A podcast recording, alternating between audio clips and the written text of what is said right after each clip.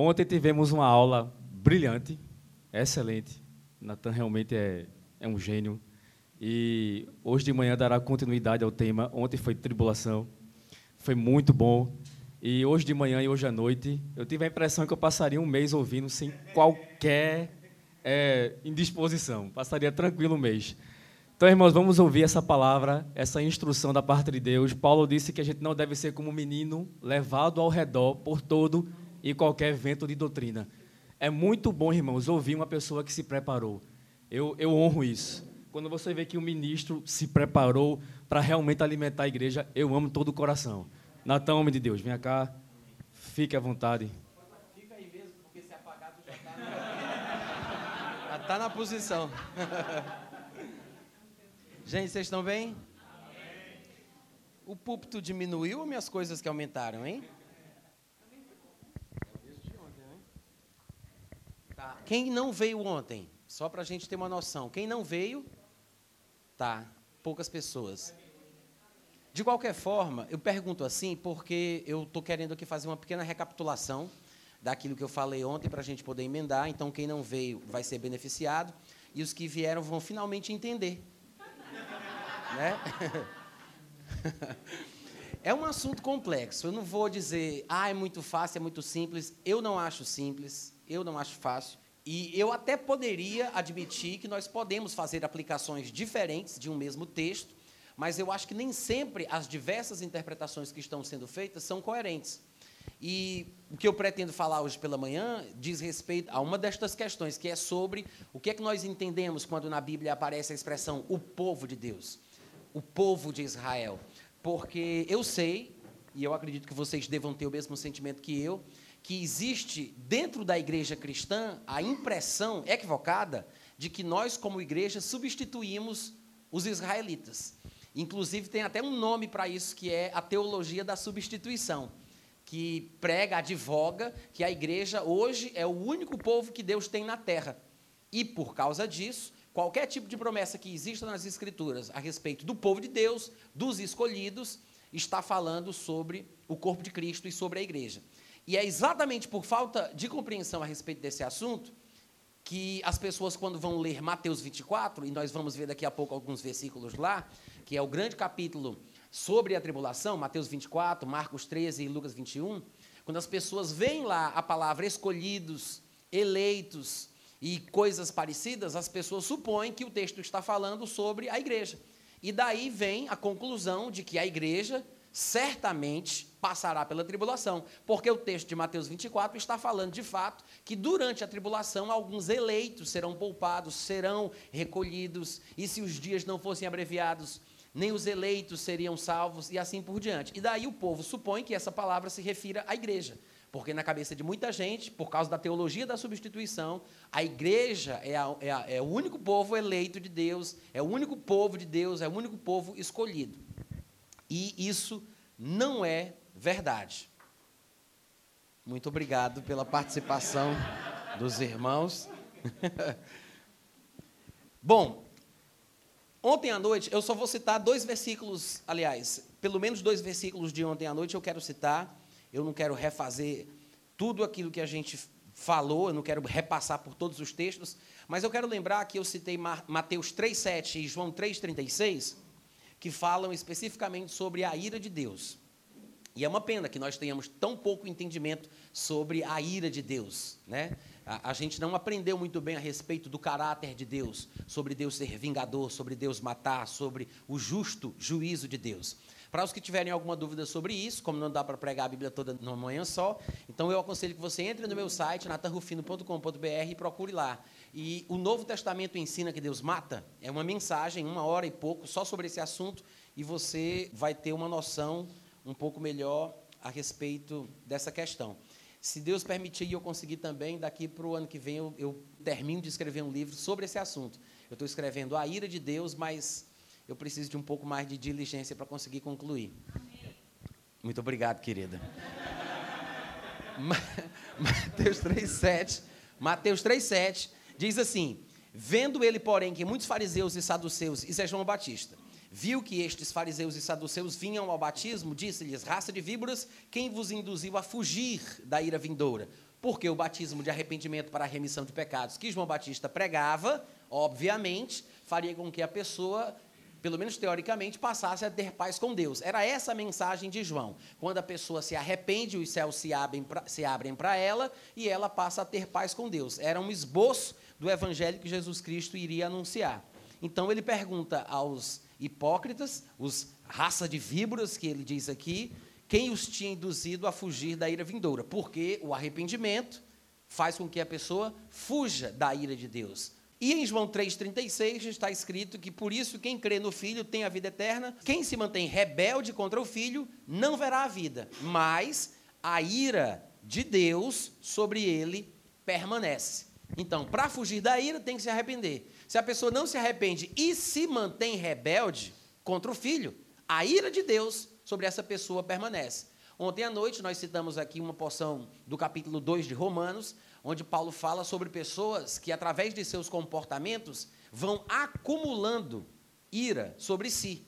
E também lemos alguns textos que mostram que, de geração a geração, os judeus foram acumulando a medida dos pecados dos pais. Lembra que nós vemos Jesus Cristo falando sobre isso em Mateus 23? Ele disse: Vocês, por esse comportamento que vocês têm, provam que vocês são filhos daqueles que mataram os profetas. E depois, acumulando a medida dos vossos pais, ou seja, há a possibilidade de uma geração, de uma etnia, de um povo, acumular sobre si, através de pecados e pecados cometidos, acumular sobre si ira de Deus para o dia do juízo. E, de fato, como nós sabemos, Paulo parece confirmar essa sugestão que eu dei para os irmãos, porque lá em 1 Tessalonicenses, como nós lemos, no capítulo 2, do versículo 14 ao 16, ele chega a falar com todas as letras que os judeus são adversários de todos os seres humanos da face da terra.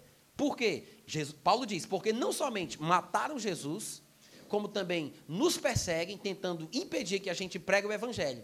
E ele diz, eles não, os judeus, não agradam a Deus com este comportamento, e ele disse, a ira de Deus caiu definitivamente sobre eles.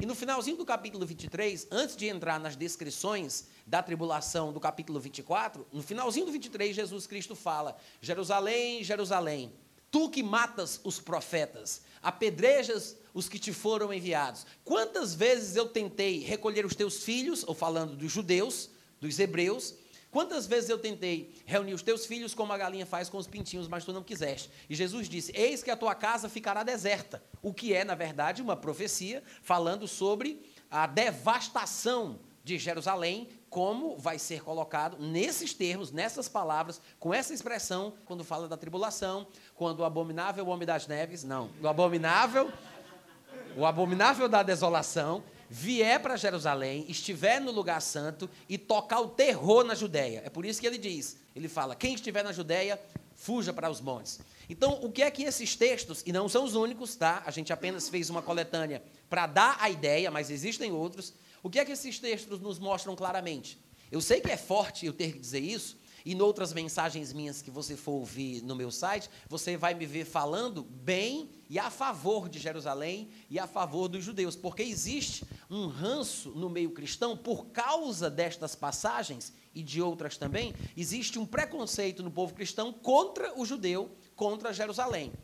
E o que eu vou dizer agora é um pouco chocante, mas é um fato histórico. Inclusive, o grande reformador Martinho Lutero, tão admirado por todos nós, escreveu um livro, eu tenho esse livro, ele escreveu um livro falando sobre como matar judeus, sobre como tocar fogo em casas com judeus presos dentro delas. E ele fala vários detalhes de como é que se deve fazer para extirpar o judeu da vida social com os cristãos. Porque ele diz que os judeus mataram Jesus, como Paulo argumentou, evitam a pregação do evangelho e eles são realmente amaldiçoados. O nome do livro é Os Judeus e as Suas Mentiras. O grande Martinho Lutero que a gente tanto admira. Como se não bastasse, isso, eu não sei se vocês lembram, mas Martinho Lutero era alemão e as literaturas deixadas por ele na Alemanha influenciaram gerações e gerações. Até que chegou um homem chamado Adolf Hitler, que, influenciado pelo pensamento de que os judeus não prestam, são a praga do mundo, então ele fez o que Martinho Lutero inspirou. Ou seja, a semente foi plantada por um evangélico, por um cristão. Conhecer a verdade a respeito dos fatos não, não justifica um comportamento anticristão em nome de Jesus. Não, não justifica. Né? Ah, estão perseguindo Jesus, são inimigos de todos os homens, mataram o Senhor, bando de amaldiçoado, fuleiragem. Gente, cuidado com isso. Muito cuidado com isso. É muito. Ao longo da história, nós temos visto isso acontecer. Eu dei, eu dei o exemplo aqui de Martinho Lutero, porque é uma coisa que a maioria do povo evangélico não sabe. A maioria do povo evangélico não conhece, porque não cascaviou na história e não sabe as consequências de uma interpretação extremista de textos reais, como os que a gente viu aqui ontem à noite. Agora, por que então, Natan, que você está falando sobre isso? Para a gente entender o porquê de tanta veemência nos textos bíblicos falando sobre a tribulação, falando sobre o juízo de Deus, falando sobre a ira de Deus. E, obviamente, o texto-chave de Mateus 24 vai fazer sentido quando a gente for ler e observar o que ele fala lá.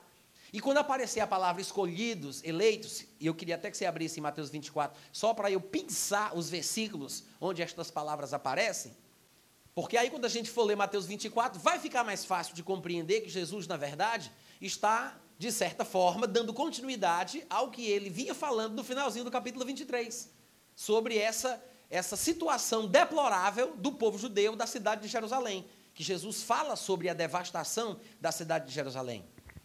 Então fica claro de entender que Mateus 24 é para o povo judeu de forma mais específica. Todo mundo abriu? Mateus 24? Lá no versículo 15, Jesus falando aqui sobre a questão da tribulação, ele diz: Quando, pois, virdes o abominável da desolação, de quem falou o profeta Daniel, ele diz: Quando vocês virem este abominável ou esta abominação no lugar santo, e o lugar santo aqui é na Judéia, que é em Jerusalém, e que é no templo. Ou seja, provavelmente o templo há de ser reerguido, é como é uma crença evangélica comum que o templo vai ser reerguido para que o anticristo, que é este abominável da desolação, para que ele possa entrar no templo. Paulo chega a dizer que ele vai se sentar no trono de Deus como se fosse o próprio Deus. Vocês lembram disso? Lá em Tessalonicenses? Ou seja, na cultura judaica, o templo é o lugar de onde reinará o Messias. Então, o trono de Deus, porque o representante de Deus se encontrará nele, o trono de Deus está no templo. Quando Paulo fala sobre o anticristo sentando-se no trono, ele está falando sobre esta atitude blasfema, irreverente, irresponsável deste homem que fará o que só o Messias pode fazer. Então, por isso, Paulo, no entendimento que ele tem, com a sua perspectiva particular, com o seu conhecimento teológico, ele diz: o comportamento dele é, é, ele vai agir de uma certa forma como se ele fosse o próprio Deus.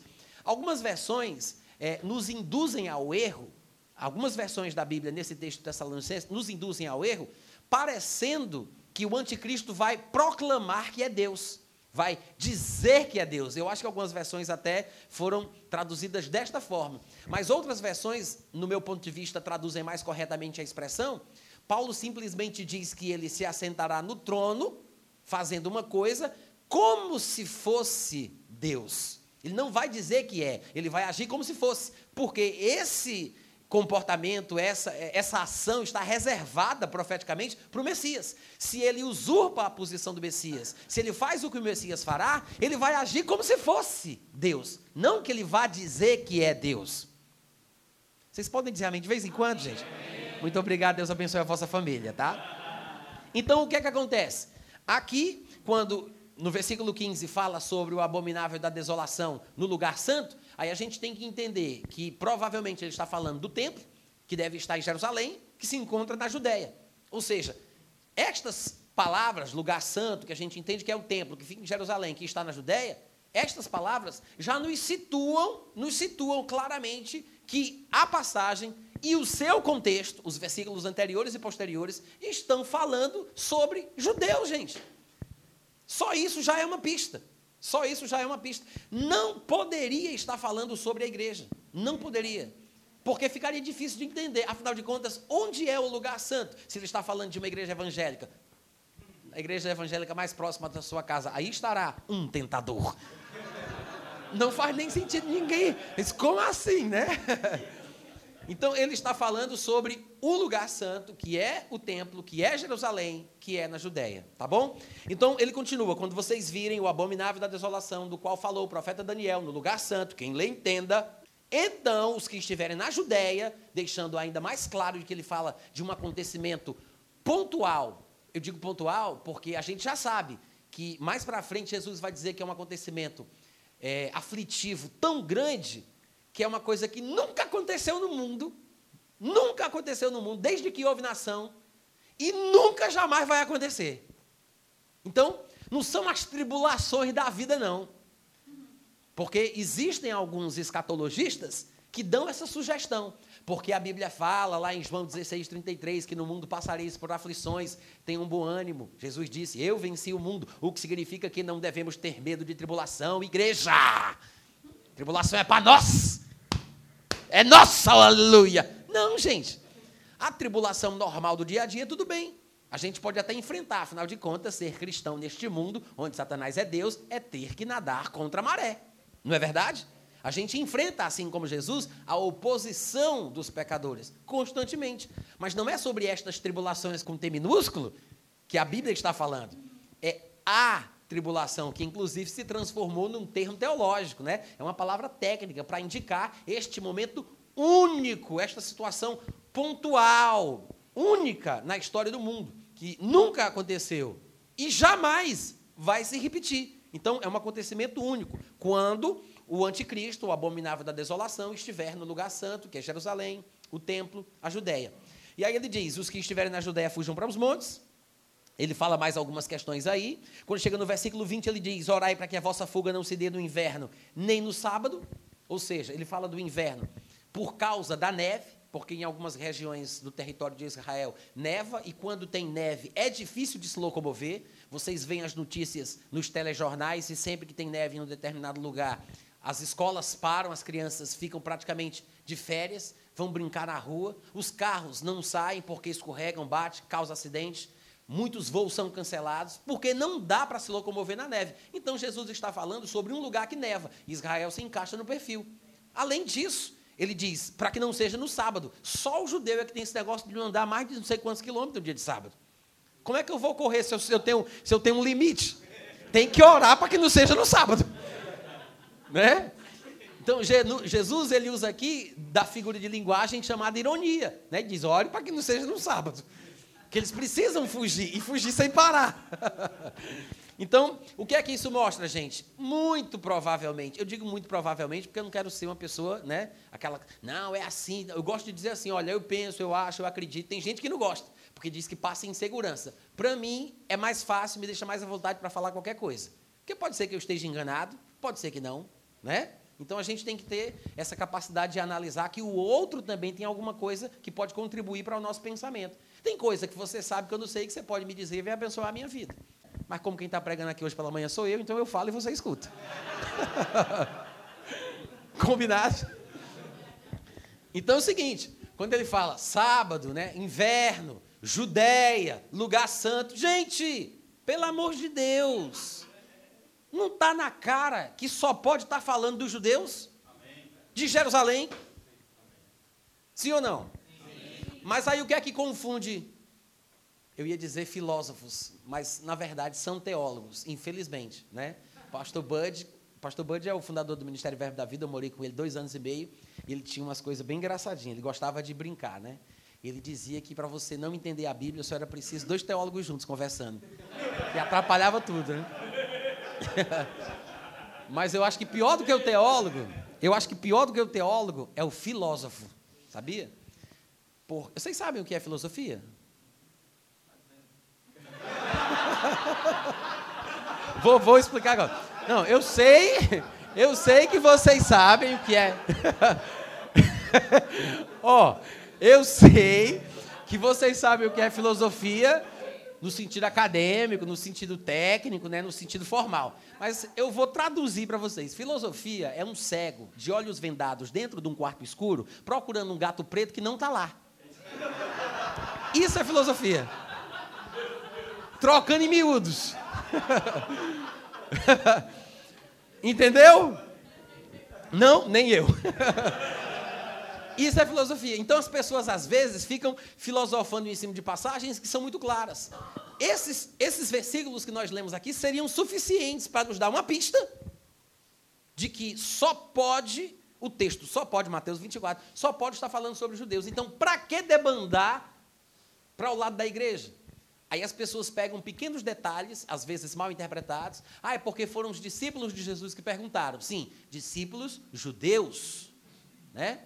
Aí as pessoas dizem: Ah, mas falou escolhidos, eleitos. Sim, mas será que os judeus não são o povo eleito de Deus? Aí entra a teologia da substituição para tentar atrapalhar o negócio, mostrando que o Israel de Deus, expressão que o pessoal não entendeu o que foi que Paulo quis dizer com isso, pessoa, o Israel de Deus somos nós. A igreja que é o Israel, a igreja que é o povo, a igreja que é a, a, a nação santa, o povo eleito, porque pegam versículos isolados, né? E vão tirando as suas conclusões e desprezando aquilo que não entende, ou reinterpretando textos que, no meu ponto de vista, são muito mais claros.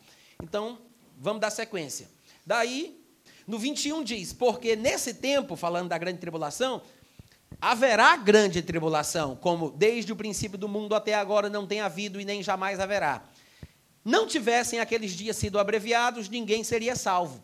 Mas por causa dos escolhidos, tais dias serão abreviados. Pronto. Aí a pessoa lê isso, muita gente fala, só pode ser a igreja. Então, qual é a conclusão lógica? A igreja vai passar pela tribulação.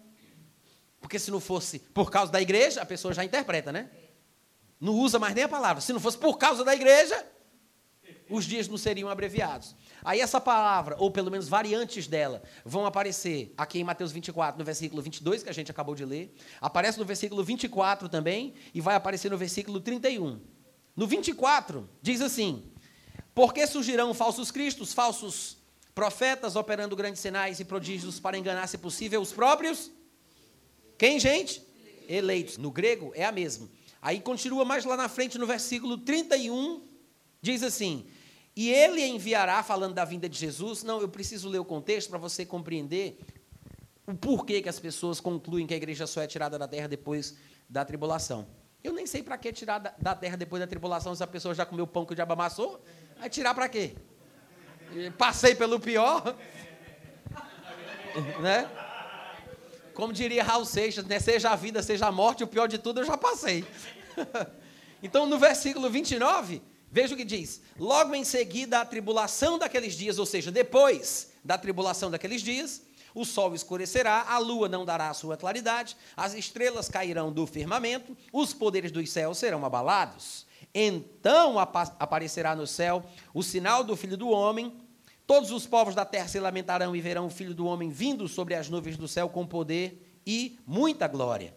E ele enviará os seus anjos com grande clangor de trombeta, os quais reunirão os seus escolhidos. Então, a mesma palavra, né, basicamente, se repete três vezes aqui e, e, agora, nesse versículo 31, aí é que esculhamba mesmo o negócio na cabeça do povo, né? Porque falou claramente sobre a vinda de Jesus, sobre o clangor de trombeta, sobre Deus enviar os anjos, sobre recolher os escolhidos. Ninguém supõe, ninguém supõe que esse texto tem um contexto. Eu sei que existem passagens da Bíblia que são atemporais, e por terem características espirituais e não serem simplesmente uma literatura comum, às vezes realmente aglomeram em si verdades espirituais que são aplicadas em diversos sentidos, mas a gente tem que partir do pressuposto que tem um sentido lógico, que, que o texto está desenvolvendo uma ideia. Somos seres inteligentes, então Deus tem que ser um ser inteligente também. E ele se comunica conosco de forma inteligente. Até Paulo diria que se um corneteiro no quartel, eu Sou militar da reserva, sou, eu, eu, era da arma de comunicações, de uma bateria de artilharia, sou do décimo grupo de artilharia de campanha de Fortaleza, da décima região, do Exército Militar Brasileiro. Pronto, agora que eu vendi meu peixe, eu vou falar. Se o corneteiro não tocar o toque certo, os soldados não sabem o que é que tem que fazer. Se é hasteamento da bandeira, se é arriamento da bandeira, se é para colocar o terceiro D2, o uniforme de passeio, se é para fazer o TFM, se é para isso. É... Ninguém sabe. Então ele tem que tocar certo para todo mundo saber o que tem que, o que tem que fazer, qual o comportamento, qual a ação. Paulo diz: se o, o, a pessoa não der o sonido certo com a corneta, ninguém se preparará para a batalha. Irmãos, da mesma forma, tem que haver uma mensagem inteligível, compreensível, para que a gente possa saber do que ele está falando. O problema é que hoje em dia o pessoal está mal acostumado, né? O pessoal o pessoal vai para esses círculos de oração, as mensagens que Deus entrega. É tudo aquele negócio pela metade, ninguém sabe o que é está falando, aí acha que a Bíblia é do mesmo jeito. O profeta vai dar a mensagem e diz: Eita, Deus, pá, uh, vai! Para onde, querido? Para onde? É uma confusão. Vocês já viram isso? Vocês já tiveram a oportunidade de viver isso? oh, é exatamente o que Paulo está falando lá em 1 Coríntios. Paulo está falando sobre manifestação dos dons, sobre revelações, sobre profecias, sobre línguas e interpretação. Ele está falando exatamente isso a gente não vai poder entrar nesse assunto, né, porque não dá, mas quando ele fala lá sobre isso, ele está falando sobre pessoas que falam em línguas e não interpretam, ou falam em línguas e ficam misturando com palavras compreensíveis. Ele diz, não, o que Paulo está dizendo, trocando em miúdos, é: para de falar em línguas, fala numa língua que a pessoa compreende, porque senão a pessoa não vai receber o recado. Bom, voltando para o assunto, versículo 31. Ele enviará os seus anjos com grande clangor de trombeta, os quais reunirão os seus escolhidos dos quatro ventos de uma outra extremidade dos céus. Antes da gente falar sobre a questão dos escolhidos, que na minha interpretação aqui só pode estar falando dos judeus, do povo judeu, obviamente que fica subentendido que são judeus salvos, são judeus que durante o período da tribulação terão crido, né? Obviamente que não é pelo simples fato da pessoa ser judia que ela vai ser salva automaticamente, como se houvesse uma espécie de predestinação. Não é isso. Eu quero apenas citar um texto de Isaías, capítulo 27, versículo 12 e 13, onde nós temos uma figura, e não é o único lugar onde isso aparece, nos faz lembrar do que está sendo colocado agora no versículo que acabamos de ler Mateus 24. Isaías 27, versículo 12 e 13, eu acho que eu estou lendo aqui na versão revisada de João Ferreira de Almeida, está escrito assim: Naquele dia o Senhor padejará o seu trigo, desde as correntes do rio até o ribeiro do Egito. E vós, ó filhos de Israel, israelitas, sereis colhidos um a um. Olha só, aí ele fala: naquele dia se tocará uma grande trombeta, e os que andavam perdidos pela terra da Síria, e os que foram desterrados para a terra do Egito, tornarão a vir e adorarão ao Senhor no santo, no Monte Santo em Jerusalém. Então ele está falando aqui sobre resgatar, juntar, colher um a um os escolhidos quando a trombeta for tocada naquele dia. Ou seja, isso aqui fala sobre a dispersão dos judeus que vem acontecendo ao longo dos séculos diversas vezes, várias diásporas ou dispersões têm acontecido. Nós sabemos um pouco de história e vemos que desde a época, até mesmo antes da época de Jesus Cristo, já tinha acontecido essa dispersão. Em um determinado momento da história, uma parte do povo judeu foi levado para a Síria, outra parte foi levada para a Babilônia. Inclusive, Daniel tem as suas revelações cativo na Babilônia com o seu povo. Nós sabemos também que o imperador Adriano dispersou os judeus mais uma vez. Depois, quando os muçulmanos invadiram a Cidade Santa, depois disso teve o período da guerra, a Grande Guerra Mundial, onde os judeus praticamente quase eram exterminados e também a sua nação quase foi desapossada de vez, e eles quase não podiam voltar para a sua terra. Os judeus estão sempre sendo espalhados. E como a Bíblia prevê um último grande holocausto judeu, ah, mas foi muito feio o que aconteceu já na Segunda Guerra Mundial. Ah, mas foi muito sofrimento o que aconteceu no ano 70, quando o Império Romano invadiu Jerusalém. Ah, mas quando o, Império Babilônico. Gente, tudo foi ruim, mas Jesus disse que esse acontecimento é tão devastador que nunca teve nada igual. E nunca vai ter. E se não fosse por causa dos eleitos, dos escolhidos, que estão na Judéia, em Jerusalém, provavelmente ele fala de judeus eleitos, e nós vemos, de fato, nos textos de Apocalipse, Deus selando judeus das tribos de Israel, que depois vão fazer uma obra, eu acho que deve ser uma obra de testemunho da verdade, porque versículos depois fala, isso é no capítulo 7 que está registrado, fala que é, judeus são 144 mil judeus das tribos de Israel são selados, e versículos depois João vê multidões de todas as nações do mundo, ou seja, já não são mais judeus das tribos de Israel, mas multidões de todas as nações do mundo com vestes brancas vindo da grande tribulação. Ou seja, judeus foram preparados por Deus naquele período para testemunhar do Evangelho, foram preservados e serviram de exemplo e testemunharam a ponto de alcançar pessoas de outras nações. Judeus serão salvos na tribulação, pessoas de outras nações serão salvas na tribulação. Amém? Agora, isso não é, não determina que a gente pense que a igreja, o corpo de Cristo, estará na tribulação. Porque a realidade da igreja é totalmente diferente da realidade de Israel.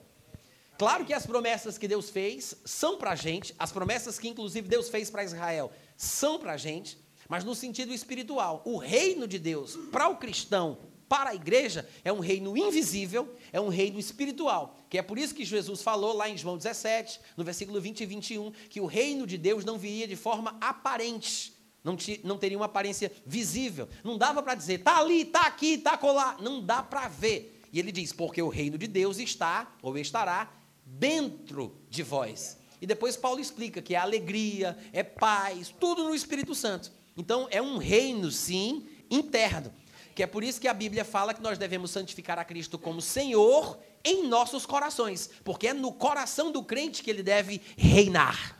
Né? O que crê no seu coração que Deus ressuscitou Jesus da morte e confessa a Ele como Senhor da sua vida, será salvo. Então é um reino interno, é um reino invisível, é um reino espiritual. Mas o reino de Deus visível é uma manifestação histórica, guardada na agenda de Deus para um tempo futuro e está intimamente vinculado ao histórico profético de Israel. A manifestação visível do reino acontecerá vinculado a nação de Israel. Amém? Estaremos envolvidos na manifestação deste reino, mas lembre-se que sua manifestação visível é uma coisa associada à nação de Israel. A sua parte invisível está associada ao corpo de Cristo e à igreja. E eu não estou aqui querendo sugerir que há diferença entre reino de Deus e reino dos céus, como supunham os dispensacionalistas clássicos. Porque basta você comparar no, nos evangelhos, onde aparecem as expressões reino de Deus e reino dos céus, e você vai ver que se referem a um mesmo acontecimento, a uma mesma coisa. Então, quando se fala de um acontecimento ou uma coisa com o reino dos céus, no outro evangelho fala a mesma coisa usando a expressão reino de Deus. Então, não há diferença. Tá bom, gente? Porque as pessoas achavam que reino dos céus era uma coisa, reino de Deus era outra. Não existe isso. O que eu estou falando é que o reino hoje, na era da igreja, é uma coisa invisível que está dentro de nós. A igreja é formada por judeus e por gentios. Quando um judeu se converte, ele faz parte deste reino no mesmo sentido que qualquer gentil convertido faz. Nesse sentido espiritual, nesse sentido interno. Mas um dia, esse reino se manifestará fisicamente. Ou seja, Jesus reinará de fato e de verdade a partir de Jerusalém, da cidade de Jerusalém. Tá. Então, é, como eu falei, Isaías mostra que na tribulação tocaria uma trombeta, que pode ser uma expressão figurativa para dar uma ideia de que Deus conclamará de volta o seu povo dos lugares para onde foram desterrados, para onde foram dispersos. Porque vai haver um último grande holocausto, uma última grande perseguição, uma grande última matança, né? E Jesus diz até que é para fugir quando isso acontecer. Algumas pessoas interpretam isto achando que aconteceu no ano 70, quando Jerusalém foi invadida pelos romanos. E ainda que alguns elementos possam se aplicar a isso, nós sabemos que não pode ter sido este acontecimento em si, porque Jesus disse que é uma coisa que vai acontecer quando o abominável da desolação estiver no lugar santo. Ou seja, ele vai entrar no templo em Jerusalém, na Judéia. Mas este homem, o anticristo, ele ainda não veio. Ainda que outros homens possam ter sido anticristos, né, em sua filosofia de vida, em seus comportamentos, possam ter sido contra Cristo, contra a verdade do Evangelho, eles não são o anticristo, o graudão, o bichão, né, com, com A de anticristo maiúsculo. Né? Esse personagem. Então, claro que as pessoas são influenciadas pelo espírito do anticristo, mas o acontecimento a respeito do qual Jesus está falando é uma vez só. Nunca aconteceu, nem jamais acontecerá.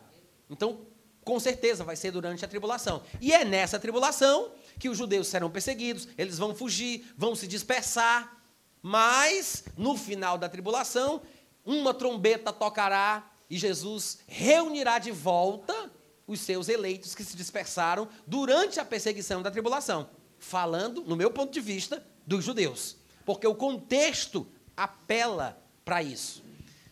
Amém, gente? Amém. Tá. Então agora vamos falar um pouco mais sobre essa questão, é, igreja e Israel. Por quê? Israel não é a igreja. E é importante compreender isso para que a gente tenha certeza de que a palavra eleitos, escolhidos, que aparece aqui pelo menos três vezes, pelo menos três vezes no, no, em Mateus 24, esteja de fato falando aos judeus, ou possa ser uma interpretação válida. A gente tem que ter certeza conseguindo entender o que a Bíblia ensina sobre a questão da igreja e a questão de Israel. E eu sei, gente, eu sei que esse assunto, por mais simples que possa parecer, não é compreendido.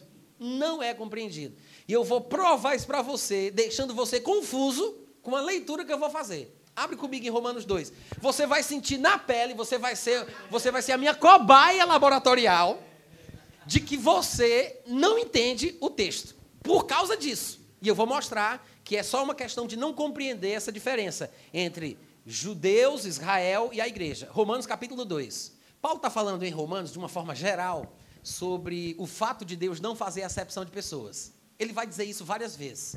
Depois, se você tiver a curiosidade, você vai ler Romanos e marca todos os lugares onde ele fala sobre o judeu e o gentil. Quando ele fala sobre a punição de Deus para o judeu e para o gentil. Ou sobre a graça de Deus para o judeu e para o gentil. Onde ele fala que o evangelho é o poder de Deus para a salvação de todo aquele que crê onde ele fala que não há diferença, porque o mesmo Deus é o Deus de todos, do circunciso e do incircunciso, do judeu e do gentil. Ele fala isso o tempo inteiro.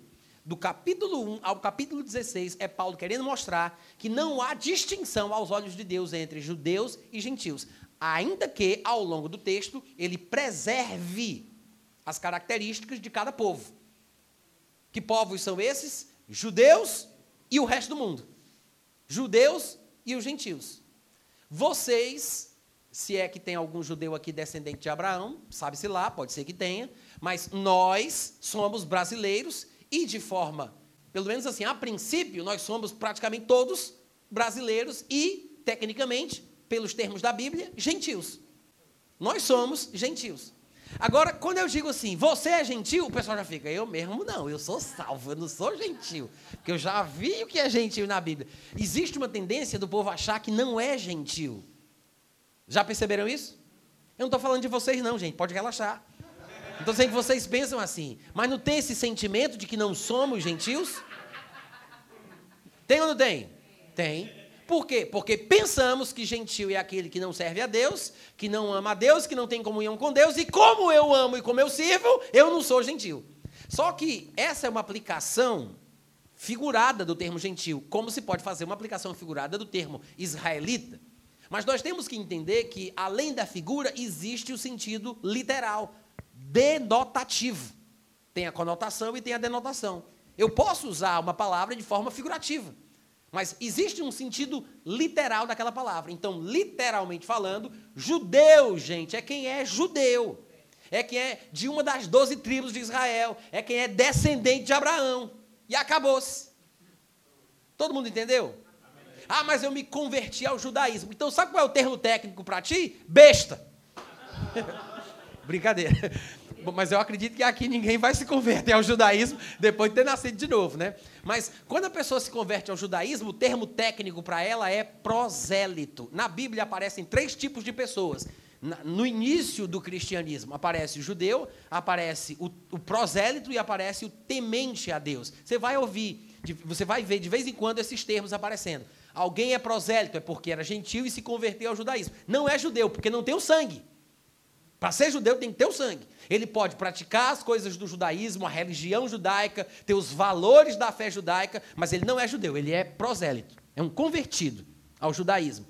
E tem aquele que não pratica, mas tem respeito e observa algumas coisas que os judeus apregoavam, como é o caso de Cornélio, era um homem temente a Deus, ou seja, nem prosélito era, claro que não era judeu, mas era um temente a Deus. Então, são as três expressões que aparecem que mostram ligação entre a cultura judaica: é o judeu, o prosélito e o temente a Deus. O gentil é aquele que está no mundão, perdidão, vagando, pagão, que não tem Deus. E se ele se converte, ele não vira judeu, ele vira cristão. Ele é crente. E se o judeu se converte, ele é salvo, mas não deixa de ser judeu, assim como o gentil não deixa de ser gentil. Claro que o gentil não vai ter um comportamento indevido, mas ele agora é um gentil cristão. É por isso que Romanos 2 fala isso.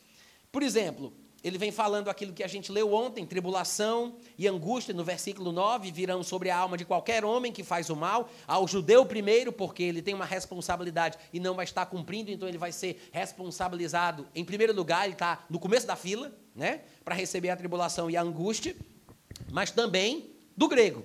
Aí no versículo 10 ele diz: Glória, porém, e honra e paz a todo aquele que pratica o bem, ao judeu primeiro, mas também ao grego.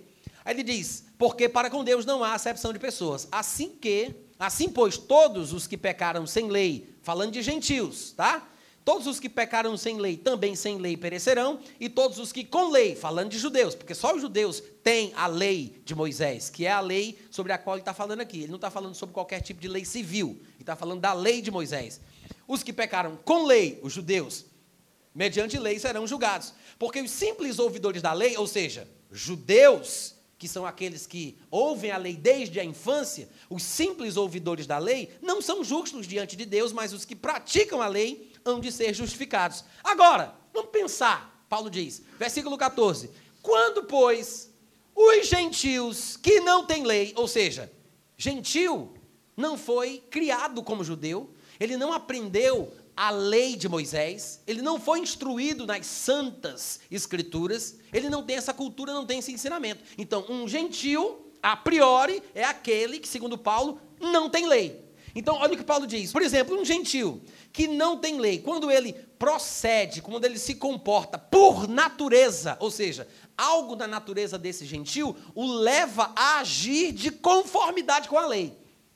Olha só isso. Ele diz: quando um gentil que não tem lei procede, se comporta por natureza de conformidade com a lei, mesmo não tendo a lei de Moisés na sua vida, esse gentil, esse gentil, não é qualquer gentil, esse gentil que tem uma natureza que lhe faz se comportar em conformidade com a lei, este gentil serve de lei para si mesmo. Aí ele continua: estes, estes gentios, não é qualquer gentil, estes gentios mostram o quê? Gente, se eles por natureza procedem de conformidade com a lei, é porque eles mostram que só pode ter a norma da lei gravada no seu coração. Olha para mim, Paulo está falando o quê? Que quando o gentil nasce de novo, ele não precisa observar a lei de Moisés, porque por mais que ele nunca tenha sido educado na lei, mesmo não tendo lei, porque nasceu de novo, a sua nova natureza o leva a proceder de conformidade com a lei. Este homem, nascido de novo, que tem uma natureza que lhe faz proceder de conformidade com a lei, serve de lei para si mesmo ele mostra a norma da lei gravada no coração. Aí você diz: de onde é que Paulo tirou essa coisa tão bonita, tão poética, tão linda? Será que a influência de Aceu Valença? Da onde foi que Paulo tirou isso? De Jeremias, capítulo 31, versículo 31. Porque lá em Jeremias, Deus disse: esta será a aliança que farei com o povo naqueles dias. Uma nova aliança, não baseada nas coisas do passado. O que eu vou fazer é o seguinte: eu vou escrever a lei no coração e eu vou escrever na mente. Essa é a nova aliança. A lei, a norma da lei gravada no coração. O que é que Paulo está dizendo?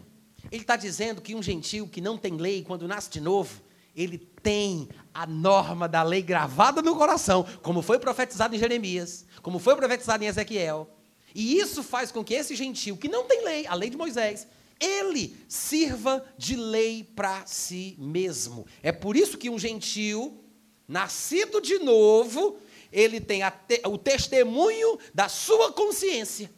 E os seus pensamentos, às vezes, lhe acusam e às vezes lhe defendem. Aí como é que o pessoal lê esse texto e interpreta? Ele está falando dos índios que nunca ouviu falar de Jesus, os bichinhos que vivem pelado lá na costa oeste. Puro, inocente. Ele não está falando de índio. Ele não está falando de ninguém que nunca ouviu o evangelho. Mas é assim que a gente interpreta. Porque a gente pensa que gentil é o povo que não tem Deus. Como é que o cara não tem Deus se ele tem a norma da lei gravada no coração dele, criatura? Eu estou pregando muito bem essa manhã. Cadê os amigos? Aleluia. Vocês entendem o que eu estou falando?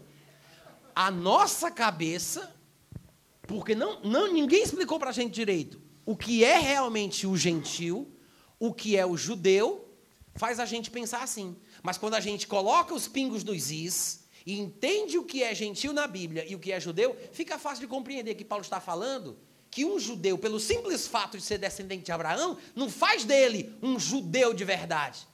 Ele vai dizer isso lá no versículo 28. Porque não é judeu só quem é por fora. Não é porque está no DNA, não é porque tem, está no sangue.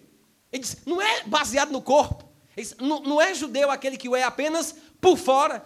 Circuncisão de verdade, aos olhos de Deus, não é simplesmente aquela que é feita na carne. O judeu verdadeiro é aquele que o é por dentro, falando do espírito, e circuncisão aqui é do coração, no espírito, cujo louvor não procede dos homens, mas de Deus. Ou seja, o texto de Romanos 2, 28 e 29 não está dizendo que você agora virou judeu. Não é isso, não, criatura. Ele não está dizendo isso. Ele está dizendo que o cara pode ser judeu, pode ser descendente de Abraão, pode ter sido ensinado na lei, mas mesmo assim, ele não testemunhar a verdade bíblica do que é ser judeu. Porque o judeu verdadeiro, com a revelação que Jesus trouxe, é ter um coração recriado, é ser circuncidado não na carne, mas no espírito. Então, ele não vai ser judeu verdadeiro, ele só vai ser judeu de verdade no padrão bíblico, de acordo com a revelação progressiva que Jesus trouxe, se ele nascer de novo, se ele tiver uma nova natureza. Nas expressões para falar do povo judeu, ele fala sobre circuncisão. Nas expressões para falar do povo gentil, ele diz o quê? Ele fala ter a norma da lei escrita no coração. Mas ele está falando da mesma coisa com duas figuras de linguagem diferentes. Quando a gente não compreende isso, lemos textos como esse e pensamos que entendemos, mas não entendemos. Aí nos deparamos com Mateus 24, que fala dos escolhidos, dos eleitos, e a gente pensa, só pode ser a igreja. Por quê? Porque a gente não entende que a Bíblia, mesmo depois do advento da igreja, mesmo depois do surgimento da igreja, mesmo depois da igreja vir a existir, há textos bíblicos do Novo Testamento, escritos por Paulo, por Pedro, por outros, onde eles se referem aos judeus como os eleitos, os santos, os escolhidos, o povo de Deus, porque não deixaram de ter esta posição, porque os chamados e os dons de Deus são irrevogáveis. E é sobre isso que Paulo está falando quando, quando ele solta essa frase. Ele está falando sobre a futura salvação dos judeus, lá em Romanos capítulo 11. Ele está falando sobre isso dizendo que os dons e a vocação de Deus são irrevogáveis, dizendo que os gentios que nasceram de novo não fiquem se empabulando, se soberbecendo em si mesmo, achando que são alguma coisa, porque foram enxertados na oliveira natural, na oliveira boa, e aí não devem agora ficar achando muita coisa, porque os que foram cortados, foram cortados pela sua incredulidade, mas Deus é poderoso para enxertá-los de volta na oliveira natural. Falando que se eles se arrependerem, se eles crerem, serão reinseridos. Aí ele fala sobre os judeus serem salvos depois, porque os dons e a vocação de Deus são irrevogáveis. Ou seja, Deus tem. Ele não está falando sobre predestinação. Ele não está falando sobre um destino inevitável. Ele está falando sobre um grande plano geral esboçado para os judeus. Claro que eles precisarão se arrepender, para que a ira de Deus não continue sobre eles. Eles precisarão fazer o que Jesus Cristo disse: vocês não me verão, falando com os judeus lá no finalzinho de Mateus 23. Vocês não me verão até que vocês digam: Bendito seja Jesus. É? Bendito aquele que vem em nome do Senhor. E é interessante porque o próprio Pedro, inspirado pelo Espírito, num dos primeiros discursos que ele fez lá em Atos capítulo 3, ele fala exatamente isso, com palavras levemente diferentes, mas veja que ele vai, depois da cura daquele paralítico na porta formosa, o pessoal começa a se aglomerar ao seu redor. Ele tenta adverti-los de que eles são apenas homens e que o que aconteceu ali foi por causa do poder de Deus que operou através deles, através do nome de Jesus. Quando eles ouvem a pregação de Pedro, aí eles perguntam, é, versículo 12. Ele fala, à vista disto, Pedro se dirigiu ao povo dizendo: Olha como é que ele fala: Israelitas, por que vos maravilhais disto? Atos 3, 12. Ele diz: Israelitas. Vocês observaram que Pedro está falando com uma nação de Israel? Ele está falando com a nação de Israel, que, que nesse momento aqui não são crentes e estão admirados com a cura daquele homem. E Pedro fala: Israelitas. Se a igreja fosse o verdadeiro Israel de Deus, por que, que ele chama os israelitas de israelitas? O que eu estou mostrando, gente, é que mesmo depois da igreja já existir, no período do Novo Testamento, Pedro, inspirado pelo Espírito Santo, ainda chama os israelitas de israelitas. Quando na Bíblia aparecer israelita, é israelita. É simples isso. Amém? Amém? É isso. Aí ele vai falando com eles, aí quando chega mais lá na frente no versículo Versículo 17 ele diz: E agora, irmãos, porque era uma forma de tratamento de judeu para com judeu, não que eles fossem salvos. Ele diz: Eu sei que vocês fizeram isso, matar Jesus Cristo, por ignorância. Mas Deus assim cumpriu o que Dantes anunciara por boca de todos os profetas. Arrependei-vos, pois, diz o versículo 19, e convertei-vos. Ou seja, eram judeus, eram israelitas, mas não eram salvos. E assim serão cancelados os vossos pecados. Aí no versículo 20, olha o que ele diz: Se os israelitas com quem ele está falando?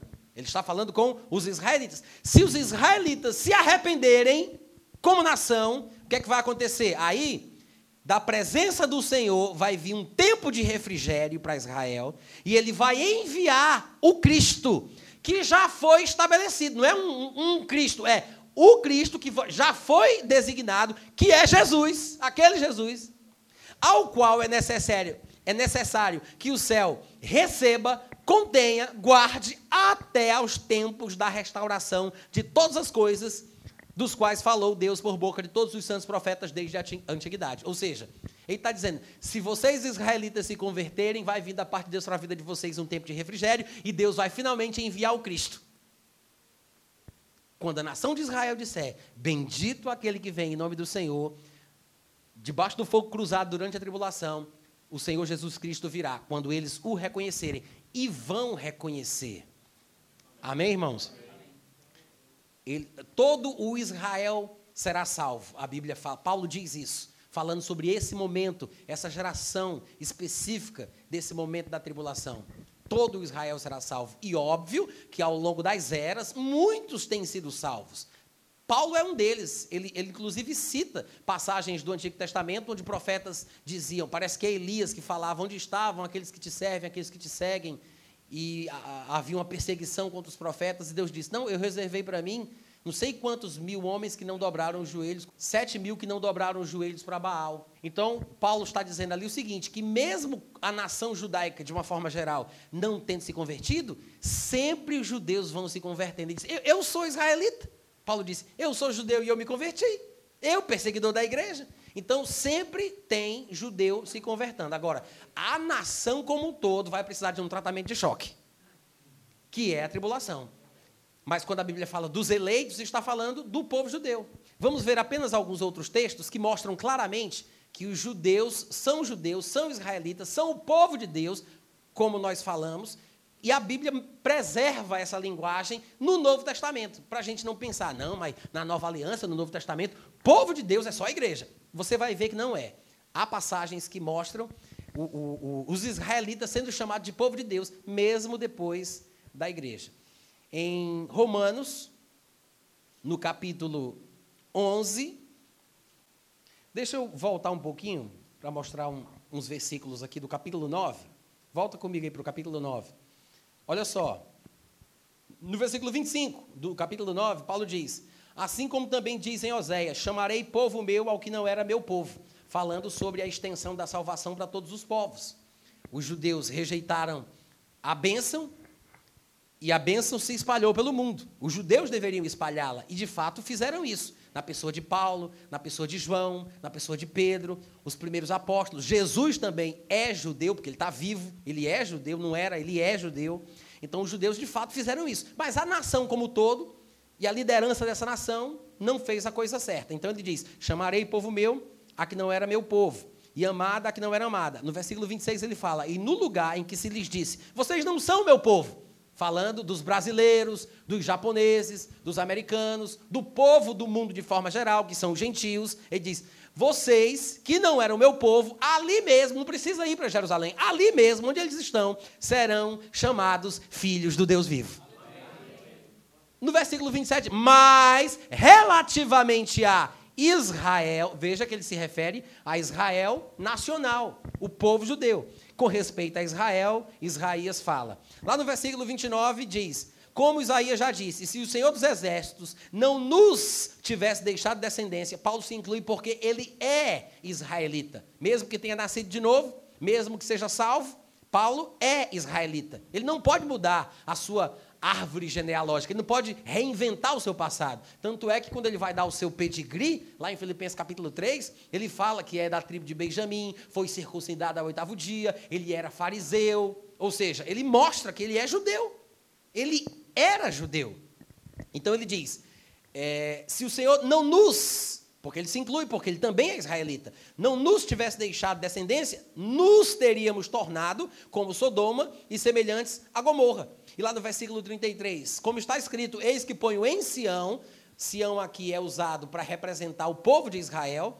Eis que ponho em Sião uma pedra de tropeço e rocha de escândalo. Aquele que nela crê não será confundido. Ou seja, o israelita que crê em Jesus não se atrapalhará não se confundirá e não ficará preso na lei de Moisés, como os perseguidores do evangelho estavam fazendo, os judeus perseguidores. Então Paulo está dizendo: quem crê nela, como ele creu, não ficaria confuso. Mais para frente, no versículo 1 do capítulo 10, ele diz: Irmãos, falando com os crentes, com os nascidos de novo, ele diz: Eu estou falando aqui sobre os judeus e eu quero abrir meu coração para vocês. A boa vontade do meu coração e a minha súplica a Deus a favor deles dos israelitas, dos judeus, é para que eles sejam salvos. Então, não eram salvos, mas fica claro que Paulo está falando dos israelitas. Mais para frente, ele diz, no versículo 11: Porque a Escritura diz: Todo aquele que crer em Jesus não será confundido.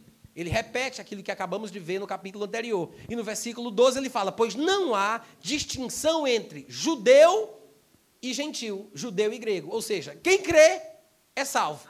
Se os judeus crerem, serão salvos. Se não crerem e continuarem nesta obstinação, que por serem judeus são melhores que os outros e são filhos de Abraão, né? se eles continuarem nessa obstinação, vão perder a bênção. Precisa crer, porque o justo viverá pela fé. E aí continua Paulo no seu argumento no versículo 16. Nem todos obedecem ao Evangelho, pois Isaías diz: Senhor, quem foi que acreditou na nossa pregação? De maneira que a fé vem pela pregação, e essa pregação tem que ser feita com base naquilo que Cristo ensinou, pela palavra de Cristo. No versículo 18 ele diz: Mas eu pergunto, e não ouviram não? Sim, com certeza. Toda a terra ouviu a sua voz, as suas palavras chegaram até os confins do mundo. Aí no versículo 19, não, deixa eu perguntar de novo: Israel, não ouviu não? Porventura não terá chegado isso ao conhecimento de Israel? Começou de lá, né, gente? Paulo faz a pergunta: porventura isso não chegou aos ouvidos de Israel? Moisés já dizia: Eu vos porei em ciúmes com um povo que não é povo, com gente insensata, vou provocar os judeus a ira. E aí no versículo 21 ele diz: Quanto a Israel, porém, ele diz: Todo dia estendi as mãos para um povo rebelde e contradizente o povo de Israel. Aí você diz, rapaz, ele está sendo duro. Mas veja o que ele vai dizer no versículo 1 do capítulo 11. Pergunto, pois, depois de tudo isso, pergunto, pois, porventura Deus terá rejeitado o seu povo? Que povo é esse? Que povo é esse, gente? O povo de Israel. Ele não está falando da igreja. Quando ele diz, Terá Deus porventura rejeitado o seu povo? Ele está falando do povo de Israel. Mas veja que Paulo diz que Israel é o povo de Deus. É esse detalhe que passa despercebido. Paulo, já nascido de novo, cheio do Espírito Santo, ministro do Evangelho, escrevendo uma carta do Novo Testamento, ele diz: Deus teria porventura rejeitado o seu povo se essa ideia de que o povo de Deus agora é a igreja Israel não tem mais nada a ver com isso, perdeu a categoria. Se isso fosse verdade, Paulo não iria dizer Deus desprezou o seu povo, ou seja, para Paulo, mesmo depois de crente, depois de nascido de novo, é correto dizer que Israel é o povo de Deus. Amém, gente? É essa compreensão que nos falta. Porque se nós tivéssemos isso, e não, Tem muitos textos, viu, gente, no Novo Testamento assim. A gente passa batido, a gente vai lendo e coloca igreja, igreja, eu sou o povo. Ou então a gente não entende, eu não entendi o que, é que ele quis dizer. Não entendi. Ou porque não nos ajudaram, ou porque a gente não quer entender. Mas é muito claro. Se nós fizéssemos isso, eu acho que isso ajudaria a dirimir, a, a, extinguir as dúvidas que nós temos sobre os eleitos da tribulação. Como é que a gente não entende que eleito, escolhido, é porque a pessoa é de Deus? Se Deus escolheu, é porque é de Deus. É o povo de Deus, os eleitos de Deus, os escolhidos, o povo de Deus. Ah, gente, não vou pregar mais não. Se vocês não fizerem uma reação. É simples isso. Tá, vamos continuar aqui a leitura de Romanos 11 para encerrar. Pergunto, pois, terá Deus porventura rejeitado o que, gente? Quem? Rejeitado quem? O seu povo. Israel é o povo de Deus. Tem gente que tem raiva, não quer nem dizer isso. Não gosta disso. Mas é verdade. É o povo de Deus. Deus rejeitou o seu povo? De modo nenhum. Olha o que Paulo diz: de modo nenhum. Por quê? Porque eu também sou israelita. Ou seja, está aberto aos israelitas a bênção da salvação. Deus não rejeitou, ele não disse, só judeu não pode ser salvo. Vai, vou matar na unha agora. Não, ele disse, não, eu também sou israelita, gente, não rejeitou não. Olha eu aqui. Né? Estou sendo abençoado, estou no fluxo. Paulo está dizendo, eu sou israelita, sou da descendência de Abraão, sou da tribo de Benjamim. Ele disse, eu sou. Ele não disse, eu era, mas agora nasci de novo, eu deixei para trás essa vida. Não, ele disse, eu sou. Sou da tribo de Benjamim. Sou israelita. Sou parte do povo de Deus. Ele não está falando da igreja. Amém, gente? Amém. Deus, versículo 2, não rejeitou o seu povo. Ô, oh, glória. Então tá, eu acho que isso deve ser suficiente para que a gente entenda que quando aparece em Mateus 24 é, eleitos, escolhidos, ele está falando sim sobre os judeus. E aí você adiciona a essa equação os elementos que indicam de uma situação é, num contexto específico, porque ele fala de fugir da Judéia, ele fala para que a fuga não seja num sábado, ele fala sobre o anticristo estar no lugar santo, que na terra só tem um, que se não for Jerusalém, só pode ser o templo, né, que é ali, naquele lugar, é o lugar santo. Então você compreende, fica mais fácil de compreender que ele está falando sobre a salvação nacional dos escolhidos, do povo eleito, o povo de Deus. Amém? Então nós temos que compreender quando nós dizemos que, como igreja, nós somos a nação santa, povo de propriedade exclusiva, sacerdócio real, que nós somos eleitos, nós temos que entender o que estamos falando. Nós estamos pegando expressões e termos da cultura judaica, das sagradas escrituras dos hebreus, nós estamos pegando esses textos emprestado para nos entender e nos classificar. Nós não substituímos Israel, nós fomos inseridos na bênção. Nós fomos enxertados, não substituímos, nós fomos enxertados na raiz da bênção. É por isso que Paulo diz: não se ensoberbeça achando que você é melhor do que Israel. Você foi enxertado na bênção. Alguns deles foram cortados, mas a raiz está lá. Jesus diria: a salvação vem dos judeus. Amém? Então, eu espero que essas palavras não te façam delirar, né? Como foi dito para Paulo, as muitas letras te fazem delirar. Eu espero que eu espero na verdade que traga luz, traga esclarecimento e que isso possa te orientar de alguma forma a fazer uma releitura de textos bíblicos que nós pensávamos que entendíamos. Que isso possa nos mostrar como conclui Paulo em Romanos 11, já que você está aí, vamos fechar com esse texto. No versículo 23 ele diz: Os judeus também, se não permanecerem na incredulidade, serão enxertados. Porque Deus tem poder para fazer isso, gente. Ele cortou, mas ele também insere de novo. Não tem problema, não. Não é uma coisa fixa, não é um, um, um, destino. Não, ele cortou por uma questão específica, mas se eles mudarem a atitude, se eles se arrependerem, se eles tiverem fé, serão enxertados de novo. Aí ele fala, no versículo 25: Porque não quero, irmãos, que vocês ignorem, falando com a igreja, não quero, irmãos, que vocês ignorem este mistério para que vocês não fiquem pensando que vocês são muita coisa, né? Se empabulando. Para que não sejais presumidos em vós mesmos, que veio sim um endurecimento parcial, parcial, porque muitos judeus se convertiam. Paulo era israelita, e veio um endurecimento parcial a Israel até que endurecimento parcial até quando? Até que, ou seja, foi para sempre. Deus descartou o seu povo. Rejeitou o seu povo, como ele pergunta no começo do capítulo? Não. É um endurecimento parcial, temporário.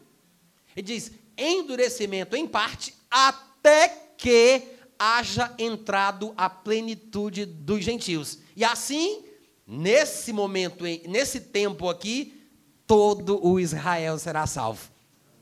Agora veja, essa versão aqui que eu li, que é a versão com a qual eu tenho mais familiaridade para pregar, eu uso todas, tá, gente? Aqui na minha Bíblia eletrônica eu tenho mais de 40 versões, só em português, porque afinal de contas eu uso o celular da Liberdade, que é Android. Se fosse outro aparelho, eu ia ter no máximo seis versõezinhas, meia boca em português. Eu tenho várias versões. Eu estudo todas, tá? Eu estudo, eu falo assim também porque eu sou de formação técnica, programador de computadores, tá, gente? E eu gosto de cutucar. Então, é, é, eu tenho 40 versões só em português. E, e, graças a Deus pela tecnologia hoje em dia, porque facilita a nossa vida, né? Eu não preciso carregar essas 40 versões para onde eu vou para fazer comparação de versão em versão. Então, aqui mesmo, com um toque, ele me mostra todas as 40, lado a lado, uma atrás da outra. Ó, oh, hein? Uma atrás da outra. E eu vou só lendo. Vou só lendo, uma depois da outra. Então existem pelo menos duas versões em português. Eu sei que vocês estão morrendo de inveja. Procure o Android mais perto da sua casa. Aí o que, é que acontece? Existem pelo menos duas versões em português que falam esse versículo de forma diferente. Eu vou ler de novo, como se encontra aqui na revista atualizada, João Ferreira de Almeida, e vou ler nessas outras duas versões. Aqui diz assim: Eu não quero, irmãos, que ignoreis este mistério, para que não sejais presumidos em vós mesmos, porque veio o endurecimento em parte a Israel, até que, ou seja, ele vai falar sobre até quando, sobre o tempo em que Israel perderá esse endurecimento, amolecerá o coração e finalmente será salvo, como ele diz na sequência, no versículo seguinte. Então é importante identificar que tempo é esse que ele está falando. Só que pela forma que está na versão que eu li, eu acho que confunde um pouco. Porque ele diz, até que haja entrado a plenitude dos gentios. Então a gente pensa, o que é plenitude? Será que ele está falando até que todos os gentios do mundo sejam salvos? Ou até que todos os gentios que vão ser salvos sejam salvos? Vamos simplesmente ler uma versão diferente. Duas versões em português vão nos ajudar melhor. É a versão Bíblia para Todos, que é uma versão em português de Portugal, que também é conhecida como português corrente, e outra versão, nova versão transformadora. Aqui na versão nova versão transformadora diz assim, ó, irmãos, quero que vocês entendam este mistério para que não se orgulhem de si mesmos. Alguns do povo de Israel têm o coração endurecido, mas isso durará apenas até que o tempo dos gentios se complete. Fica mais simples. Ah, entendi. Entendi, né? Até que o tempo que Deus destinou para a salvação dos gentios, a era da igreja, esta em que a graça está derramada em todos os povos, até que se complete o tempo que Deus estabeleceu. É isso que ele está falando, ou seja, tem um tempo pré-definido. Na versão Bíblia para Todos, diz assim: Irmãos, quero que conheçam o misterioso plano de Deus para não se julgarem tão sábios. E o plano é esse: parte das pessoas do povo escolhido tornou-se incapaz de compreender. Até até que se cumpra o tempo de outros povos entrarem no plano da salvação. Fica mais fácil de compreender. Então, isso quer dizer, gente, que no tempo da tribulação, o povo de Israel será quebrantado, como disse lá aquela profecia de Daniel que a gente leu ontem, no capítulo 12, versículo 7, que é para destruir o poder do povo santo, né, do povo eleito, quebrar o coração duro do israelita. Quando acontecer isso na tribulação, todo o Israel será salvo. Ou seja, o povo de Deus, os israelitas, experimentaram essa conversão nacional na tribulação. A tribulação, ela tem esse objetivo. É uma punição, é um tempo de vingança pelas coisas que foram feitas, mas também de muito quebrantamento, de arrependimento e de salvação. Porque quando Jesus vir, ele vai matar o anticristo com o sopro da sua boca, como está escrito, vai matar todo o seu exército e Israel reconhecerá Jesus como seu salvador. É por isso que todo Israel será salvo, porque finalmente aceitarão que ele é o Messias que Deus estabeleceu. A igreja, gente, não faz parte desse plano, faz parte no seu devido lugar. Não tem sentido, não tem sentido a igreja fazer parte da tribulação, porque a tribulação é para Israel, faz parte do plano de Deus. A igreja não precisa se quebrantar, se arrepender, crer, confessar Jesus como Senhor. Nós somos salvos exatamente por isso. Então, não tem sentido a punição que Deus vai derramar durante a tribulação ser derramada sobre nós, porque nós escapamos da ira. Nós fomos transportados do império das trevas para o reino do Filho. Nós somos salvos. Não faz sentido continuarmos aqui. E nos exemplos bíblicos que nós temos a respeito de juízos divinos que foram executados sobre nações, os justos que estavam neste lugar não foram simplesmente preservados na tribulação, mas eles foram retirados do ambiente. Você vai observar isso com Ló, que foi retirado de Sodoma e Gomorra.